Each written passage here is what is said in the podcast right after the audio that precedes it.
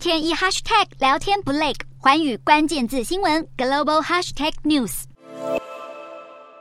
越南外交部在二十六号举行例行记者会，外交部发言人强调越南立场，表示印太经济架构应该遵守开放、包容和透明的原则，符合国际法以及东协核心作用，与现有的经济连结互相补充，并且越南一直以来都积极主动融入国际社会，参与了多项国际经济合作倡议。好，由于美国总统拜登二十三号在东京正式公布了。印太经济架构引来中国的批评，而作为首批成员的越南，面对媒体询问时，就解释越南参加的是 IPEF 的启动讨论公布仪式。最终，越南与相关各国是否会参加 IPEF，将取决于讨论的结果。另外，发言人也强调，将把讨论的重点着重在贸易方面，以及税收和反腐败，为区域和每个国家制定并。积极、高效和可行的经济合作方案。